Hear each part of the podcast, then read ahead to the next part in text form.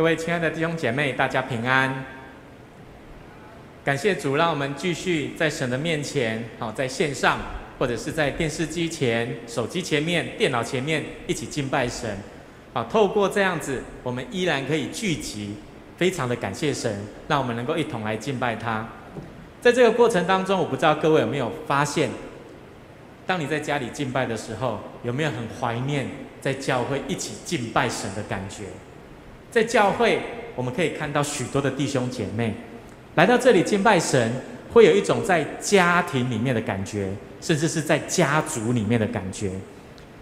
可是呢，弟兄姐妹虽然来到教会很开心，但是这个时刻，如今我们没有办法来到这里，所以我们需要把这件事情交托在神的面前，求神来帮助我们，让我们能够快快的回到他的圣殿。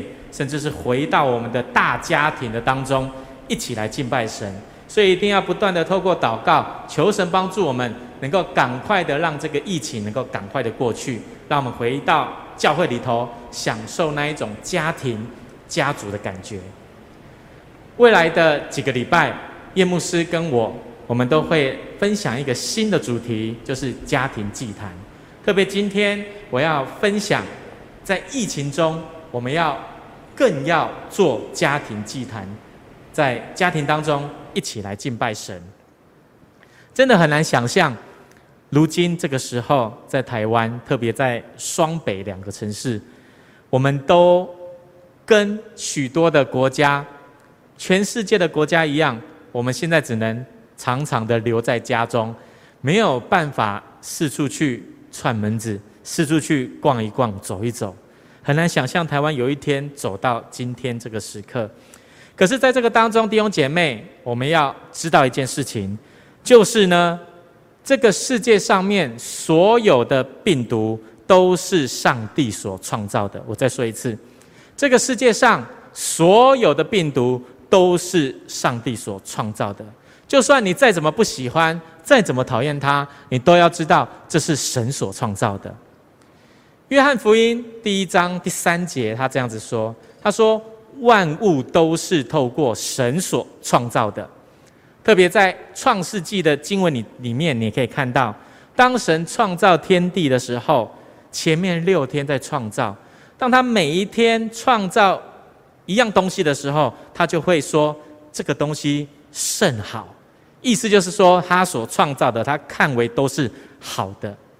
因此，我们要知道。”神所创造的，在这个世界上面，所有的万物都是好的，在他的眼中看来，所以我们应该要学习去用一个好的态度、好的眼神去看现在我们所面对的新冠病毒，这个我们非常讨厌的东西。包含我们在教会最近几个礼拜以前都在抓一种动物，好，叫做老鼠。就算你再怎么不喜欢老鼠，特别教会有很多的蚊子。你再怎么不喜欢蚊子，你再怎么不喜欢苍蝇，你要知道，那都是神所创造的，而神把它看作他们是好的。同样，病毒也是一样。其实呢，在病毒里面，它的体内有一个很重要、很重要的功用，在大自然当中，它有很重要的功能。它就像什么？就像。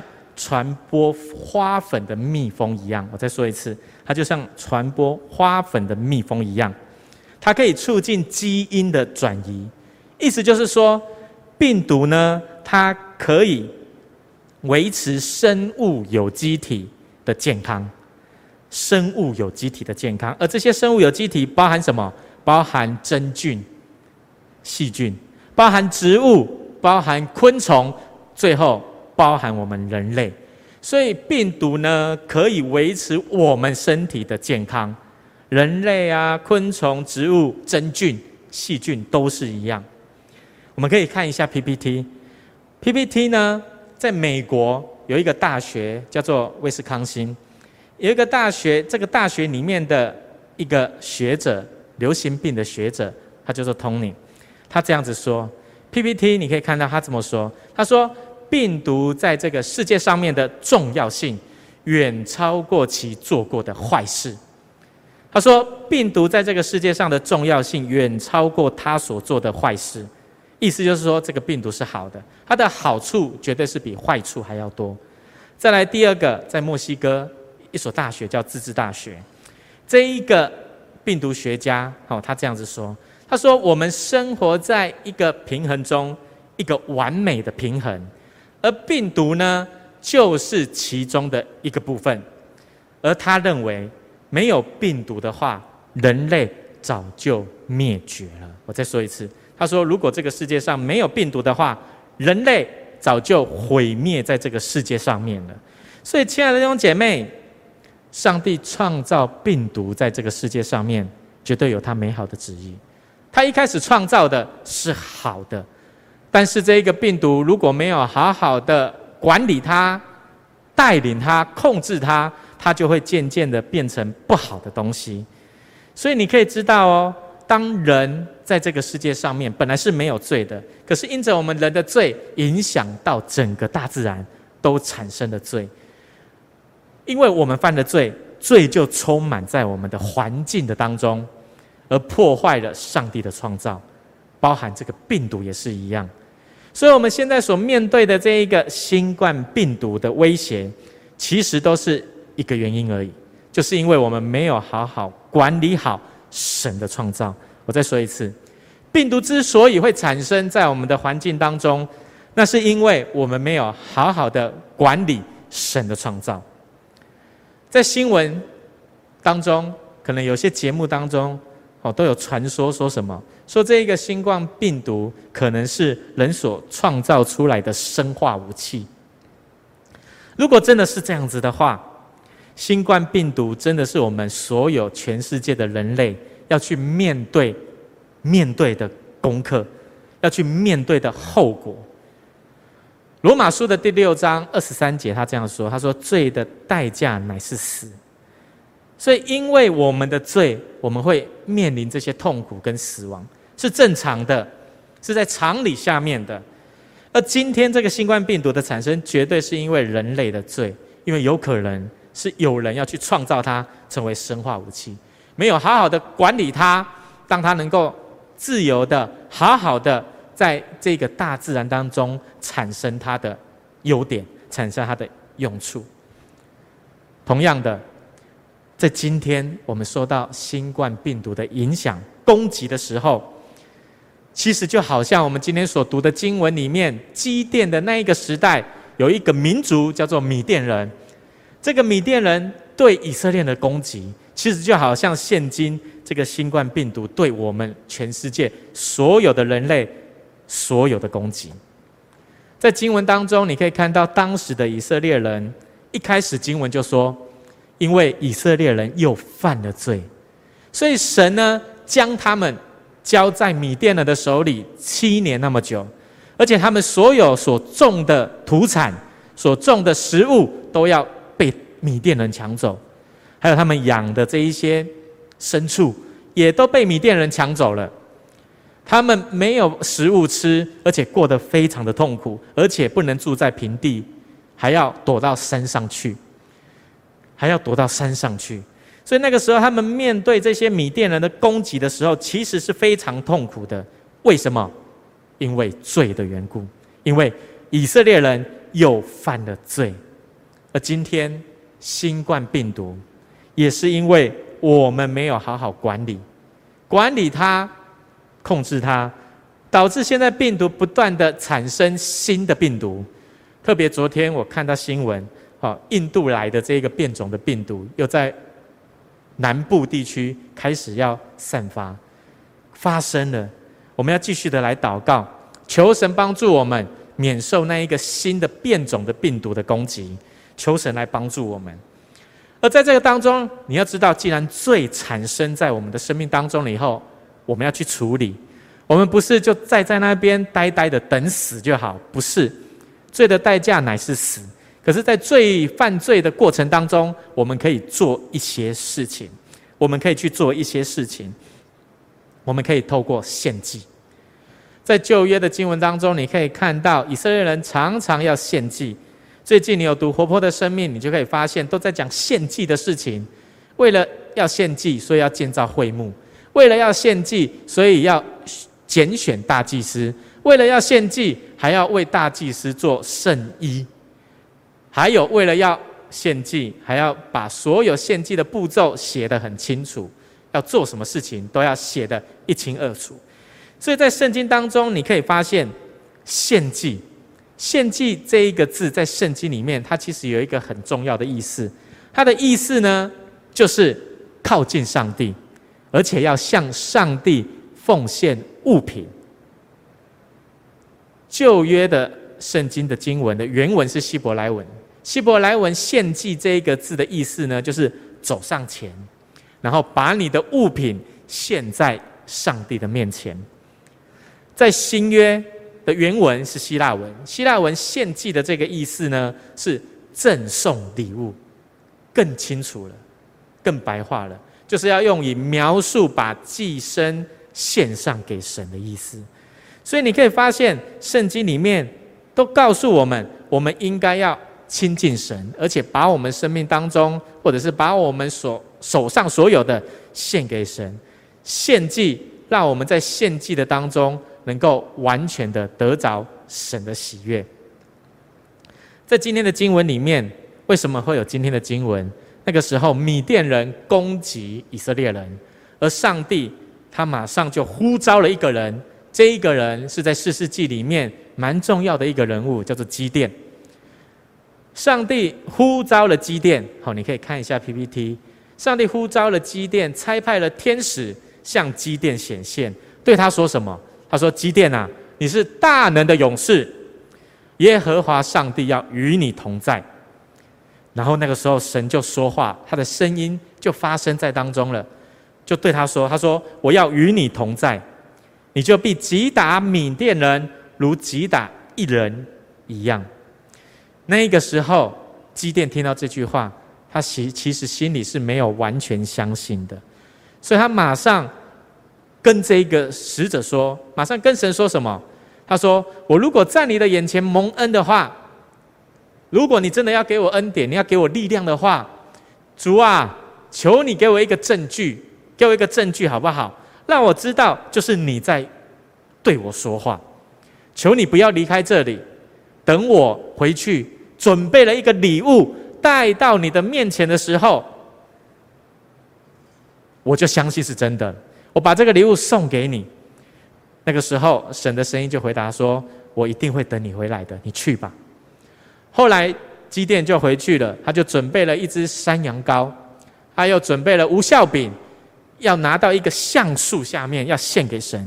那个时候，神的使者就显现在他的面前，教他怎么献这个祭，叫他要拿一个壶烧水，把肉放在里面，等等的。后来。神就降下火，把这个祭物烧掉了。当烧完了以后，哇！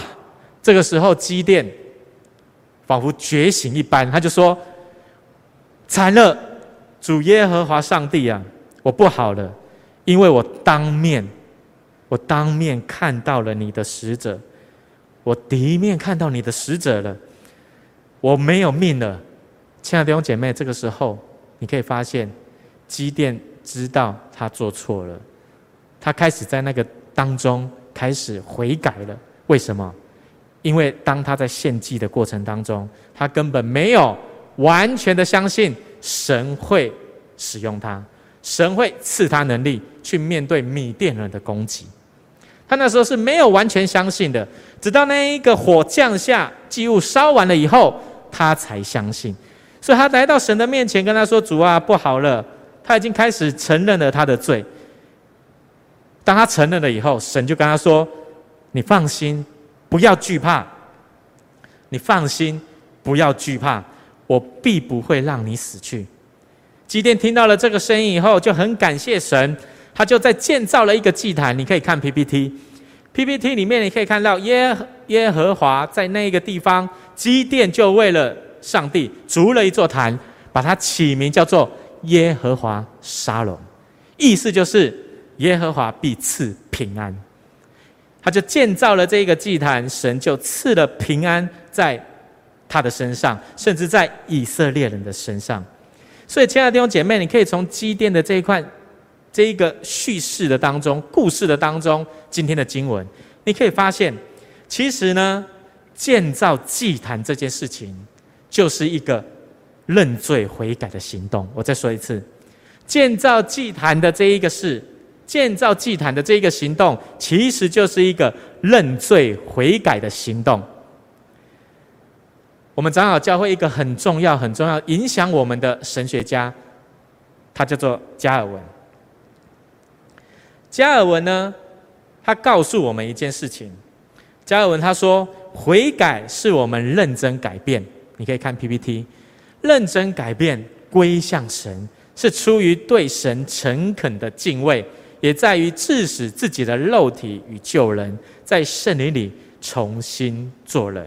你可以发现，我刚刚讲的，在基甸的生命当中，当他领受神的呼召了以后，第一个，他一开始是没信心的；再来呢，他承认了自己的罪，他知道他自己没信心，他就跟神认罪，缠了主耶和华。然后呢，第三个，他就悔改，他就开始改变，他就为神建造了耶和华沙龙的祭坛。建造完了以后，他就得着神的平安。你可以发现，在这个过程当中，如果他没有认罪悔改的话，最后他没有办法得着神的平安，所以他需要建造祭坛。而加尔文告诉我们，他说要悔改是要做到他所说的这些事情，在 PPT 上面，他所说的这句话，你可以发现三件事，我们要悔改，要做到这三件事。第一个，我们需要有敬畏神的心。敬畏神的心，再来第二个要承认自己的罪。第二个承认自己的罪，就是要治死自己的肉体与旧人。最后一个要在圣灵里面重新做人。我再说一次，加尔文所说的这句话里面有三个重点：第一个认罪悔改，要对神有敬畏的心，你才会去承认自己的罪。再来第二个，承认完了以后，你就要悔改，就要致死自己的肉体跟旧人，你就要改变。再来最后一个，你就要继续的在圣灵里面重新成为一个新的人，新创造的人。这就是认罪悔改的重要的地方，它的要点。要先对上帝有一个敬畏的心，然后治死自己的肉体，自己的私欲死去了以后，就像那个祭物一样，罪才会得着赦免。最后，你就要继续的依靠圣灵，成为一个新造的人。所以，不管现在我们遇到的这一个新冠肺炎的病毒威胁有多大，而我们现在要做的是什么？很简单，就是用存着一个敬畏的心来到神的面前，然后认罪、悔改、治死自己的肉体。悔改了以后，去建造一个祭坛，向神来祷告。最后。依靠圣灵去面对武汉肺炎、新冠病毒的攻击，这是现今我们应该要去做的事情。我们应该要去做的事情。再来，你继续看今天的经文，你就可以看到今天的经文的二十五节、二十六节。当神呼召了基甸，基甸就去拿礼物要送，送完了以后，他才发现他自己是没信心的，他就跟神认罪，就建造了一个。耶和华沙龙的祭坛，故事不是到这里就结束了，继续下去。上帝叫他去做一件事情，他就说：当经文说当那夜，他叫他那一天晚上去做一件事情，回到他的家中，回到他所居住的城市当中，去拆毁一个祭坛。这个祭坛呢，就是巴力的祭坛，就是那个时候以色列人拜偶像的祭坛，拜巴力外邦人的神明的祭坛。他说：“你要去拆毁这个祭坛，拆毁这个祭坛很容易，可是难的地方在哪里？难的地方是这个祭坛是他的爸爸所建造的，他的爸爸建造了这一个巴力的祭坛，而现今上帝叫基甸回到他的城市当中去拆掉这一个他爸爸建造的巴力的祭坛。”当他拆毁完了以后，就在旁边做一个新的祭坛，献牛犊给神。隔一天早上，发生了一件事情，那个城里面的人，所有的人，他们当时都是拜巴力的祭坛，他们就看到巴力的祭坛毁坏了，神的祭坛就建造了在那个地方。他们讲就想说，到底是什么人做的？他们要把那一个凶手找出来，把那一个肇事者找出来。后来找着找着，他们发现原来是基甸干的好事，所以他们就马上去到基甸的家里面去找他的爸爸，基甸的爸爸。基甸的爸爸叫做约阿斯，他就去找了基甸的爸爸，跟他说：“把你的儿子交出来。”他把巴黎的祭坛拆毁了，而且是你建造的哦，你把他交出来。当时这个约阿斯。基甸的爸爸，那个时候他就跟这些所有人的说：“你们为什么要抓他呢？巴让巴利自己去跟他争论吧。”那个时候你可以发现一件很奇妙的事情产生了：基甸的爸爸没有跟着那一群人去抓基甸，反而为着基甸辩护。亲爱的弟兄姐妹，这个祭坛巴力的祭坛，基甸所拆毁的祭坛。是约阿斯建造的，至少他也说好了好了，你饶了他，然后我一定会修理他。好，你就饶了他，我会跟他讲，我会好好的管教他。他说都没有说，他直接为基甸辩护，仿佛好像他认为基甸所做的是正确的。可是呢，那一个祭坛是谁建造的？约阿斯他所建造的。照理说他应该要很生气，但是他没有生气。亲爱的弟兄姐妹。在我读这段经文的时候，一直在想，为什么约阿斯会这样？后来感谢神感动我的心，让我知道这一切一切的原因，就是因为基甸有为着耶和华上帝建造祭坛。基甸他先顺服了神，去毁坏这个巴力的祭坛，然后建造神的祭坛。而这一个行为，这个动作，影响了他的爸爸，他的爸爸生命也改变了。本来应该要生气的，反而没有，而且为着基甸辩护。我觉得这最大最大的原因，就是因为基甸他有建造祭坛的行为，影响了他的父亲，也认罪悔改了。我再说一次，基甸建造祭坛的行为，也影响了他的父亲认罪悔改了。最后，他们父子两个人的关系就恢复了。我认为这个祭坛就是家庭的祭坛，家庭的祭坛。而建造这个家庭祭坛的过程的当中，有三个很重要的事情。第一个，先要有人愿意起来建立祭坛；第二个，家人的态度才会改变；第三个，家人之间的关系才有办法恢复。我再说一次，建造家庭祭坛的过程一定会有这三个过程。第一个。先有人起来建造祭坛，第二个，家人的态度才会改变，第三个，家人之间的关系才会恢复。在我们的教会，好有一个姐妹，她是一个大学生，他很顺服的照着教会的教导，在家里真的有做家庭祭坛，而且呢是他带领的，他带领他的爸爸妈妈还有姐姐一起做家庭祭坛，他是他家最小的。当他们第一次已经约好时间了，要做家庭祭坛的时候，哇，奇妙的事情产生了。因为他的妈妈对他有许多的不谅解，因为觉得他怎么一天到晚都在学校，怎么一天到晚都在教会，怎么一天到晚都没有在家里面，所以他的妈妈对他有许多的不谅解。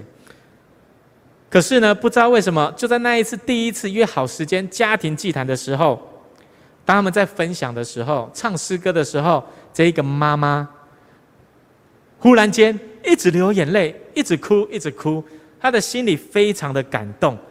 然后她一边哭一边跟她的家人一个一个一个的道歉，说：“对不起，我以前做了什么事情让你伤心，我在这里跟你道歉。”一个一个一个道歉。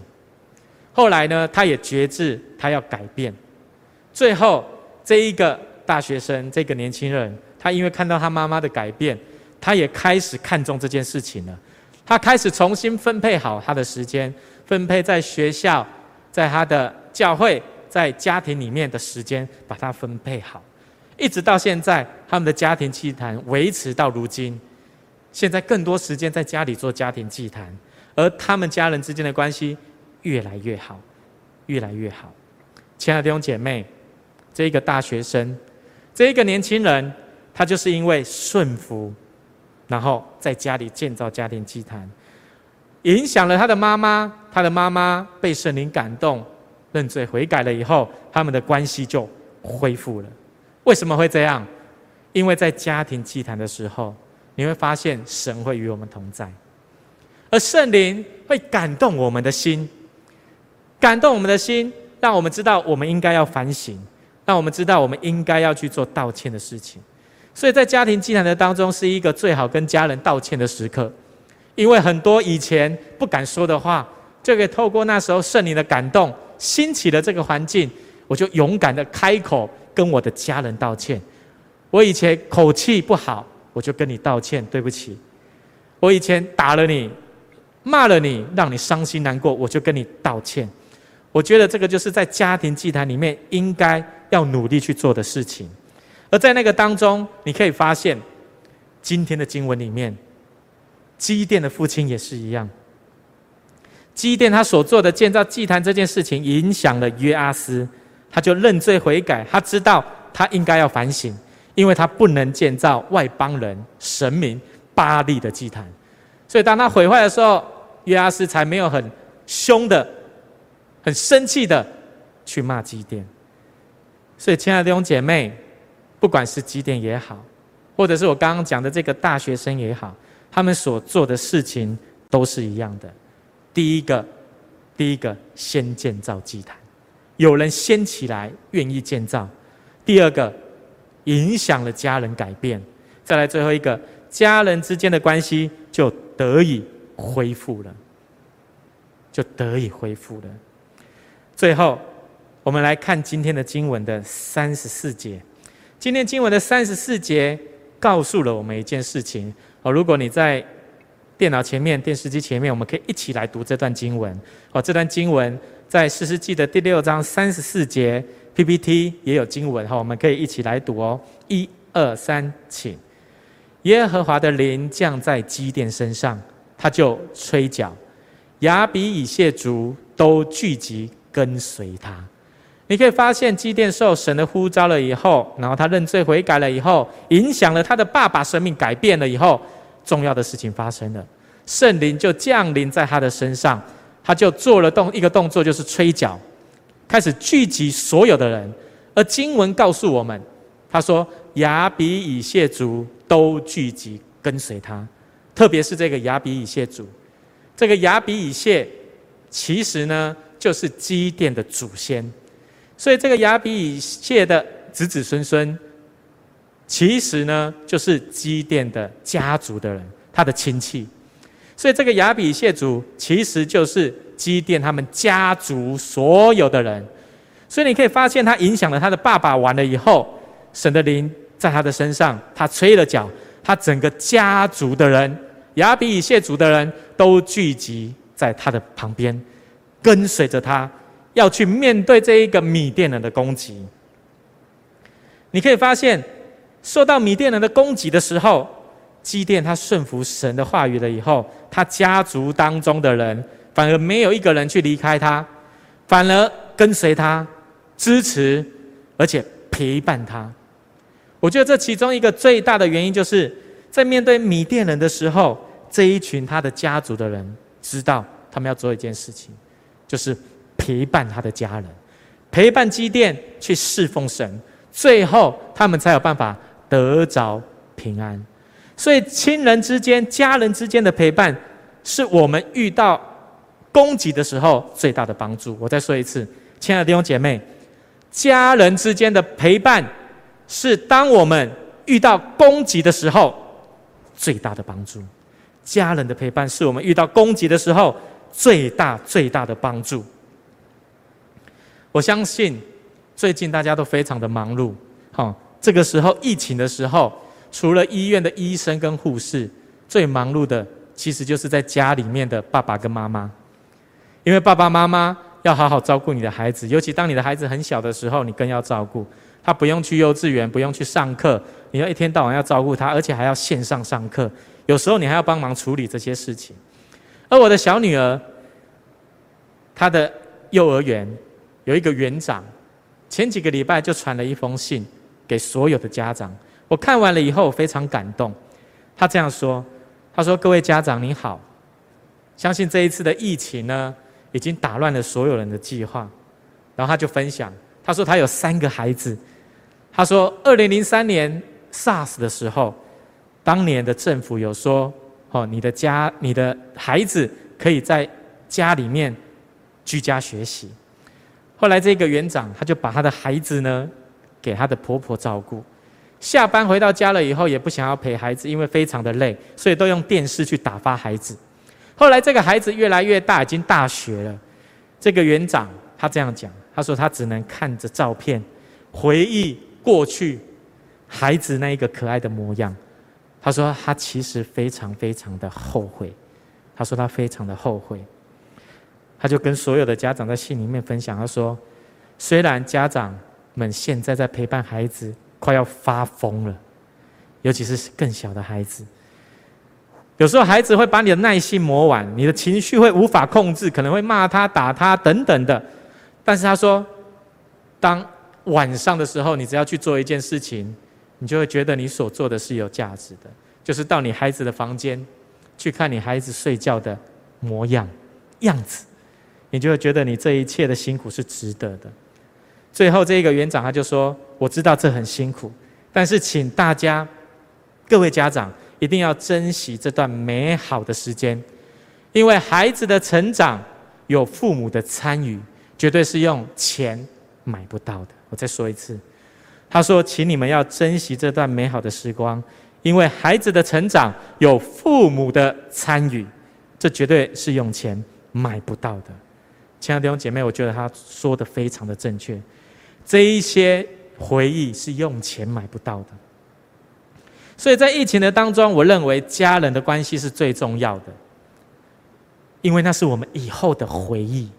我觉得这件事情，我自己的牧师娘做得非常的棒。她常常在家里就要帮孩子排课程，好，她应该要早上做什么，下午做什么。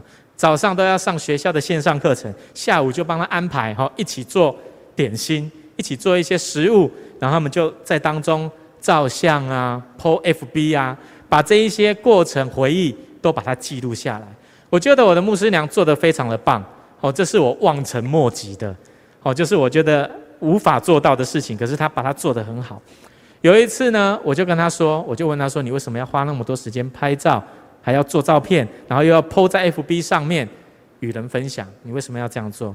他就跟我讲，他说：“对他来说，他认为陪伴家人是非常重要的事情。”他说：“陪伴家人是非常非常重要的事情。”我就跟他说：“好，我们就一起努力。虽然我很不想要花很多的时间做这些事情，可是我们就是努力的。”把这些回忆把它记录下来，亲爱的弟兄姐妹，特别在疫情的时候，我要说，我们更应该花时间陪伴家人，因为平常你太忙了，忙工作，忙外面，我甚至忙教会的事情，现在很多的事情都停顿下来了。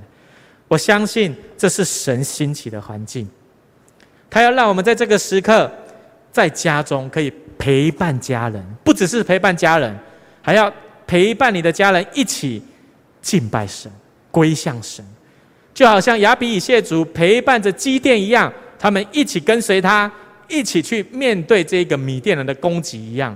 所以这个时刻，你一定要陪伴你的孩子，一同的敬拜神，去面对新冠病毒的攻击一样。我们要陪伴我们的家人，一同去面对这样子的攻击。基甸他就是这样，他建造了一个祭坛，影响了他的爸爸，甚至影响到他的家族。我认为这个就是他们家，甚至是他们家族当中的家庭祭坛。弟兄姐妹，这就是家庭祭坛。我们要在这个家庭祭坛的当中陪伴我们的家人，一同献祭给神。因此，我们在家庭祭坛当中，在疫情的时候，我们需要特别做这三件事情。这三件事情。是我们在家庭祭坛要做的新的事情，这三件事情是什么？我们一定要为了新冠病毒这件事情，为着全世界向神认罪悔改，就好像先知但以理向神祷告的时候，为着整个国家祷告，为个为了整个国家认罪悔改一样。所以我们要为着全世界，甚至也为着我们的国家向神认罪悔改。因为疫情的产生，绝对是因为我们人类没有好好管理这个世界罪所产生的。而当我们愿意做家庭祭坛的时候，其实这个就是一个认罪悔改的行动。我们愿意去做了建造祭坛的，我们就开始做认罪悔改的行动。这是第一件事情，你一定要为着在家庭祭坛当中，为着新冠病毒向神认罪悔改。再来第二个，你要为着你自己的错误向你的家人道歉。我再说一次，你要为着你自己过去的错误。向你的家人道歉，这是一个非常好的机会，因为在建造祭坛的时候，其实呢，献祭就是要希望可以得着神的赦免。一样，家庭祭坛，家庭祭坛也应该要在祭坛的当中得到神的赦免，以后还有家人的原谅，家人的原谅。所以你一定要在家庭祭坛当中，你过去做了什么事情，打了孩子，骂了孩子，或者是夫妻之间的争吵。你要勇敢的开口跟对方道歉。如果圣灵感动你做错了，就像约阿斯一样，认罪悔改。特别我们跟他不一样的是，我们还可以开口说对不起。我相信这绝对可以帮助你们家人之间的关系越来越棒。我也不容易，有的时候，这个时候特别在疫情的时候，在家中家人之间的摩擦跟争吵更多了。父母亲跟孩子，或者是夫妻之间，会有许多的摩擦。但是在家庭祭坛当中，你可以借着这个机会认罪悔改，向对方道歉，希望得到他的原谅。这是我们可以去做的事情。再来最后一个，你的心中一定要相信耶和华是赐平安的神。我们的神是赐平安的神，是耶和华沙龙的神。你的心里要相信。特别在疫情的当中，更要用家庭祭坛去陪伴家人，来归向神，来敬拜神。最后，我们才有办法得着神的平安。而我们的神是耶和华沙龙的神。在疫情的当中，亲爱的弟兄姐妹，我们更要在家里面建造家庭祭坛。过去我们可能一个礼拜一次，可是如果现在时间多一点的话，你可以一个礼拜两次、三次。在建造这个家庭祭坛的时候，可以带着你所有家人，甚至家族的人一起去敬拜神、认罪悔改、献祭给神。神的平安一定会降临在我们的当中。如果你是一个人在家的话，你就建造个人的祭坛，做我刚刚讲的这三件的事情。PPT 我们可以看到，你可以自己来做这三件事情，为全世界认罪悔改祷告，新冠病毒。为着你过去的错误祷告，然后相信神是赐平安的神，宣告说：“主啊，你一定赐给我平安。”如果你没有跟你的家人住在一起，那就学着用网络连线的方式，你们可以在网络上面做家庭的祭坛。如果你不会的话，可以询问我们教会的办公室，或者是我们教会的两位牧师，我们都很乐意帮助你，帮助你能够把这一个连线的网络的这个工具。把它处理好，让我们透过疫情的时候，能够继续建造家庭的祭坛，把荣耀都归在神的面前。我们同心来祷告，亲爱的父神，我们再一次从心里面感谢你，感谢你让我们在面对新冠病毒影响攻击的时候，我们依然可以持续。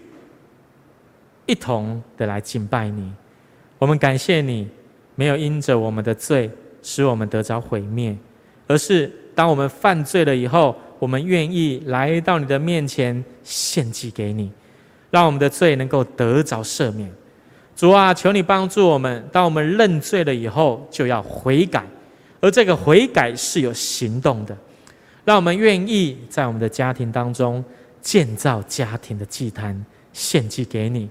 当我们愿意建造这个祭坛的时候，我们就会真实的体会到主啊，你是耶和华沙龙的神，你必赏赐平安在我们的家庭，在我们的国家，甚至在全世界的当中。主啊，求你与我们同在。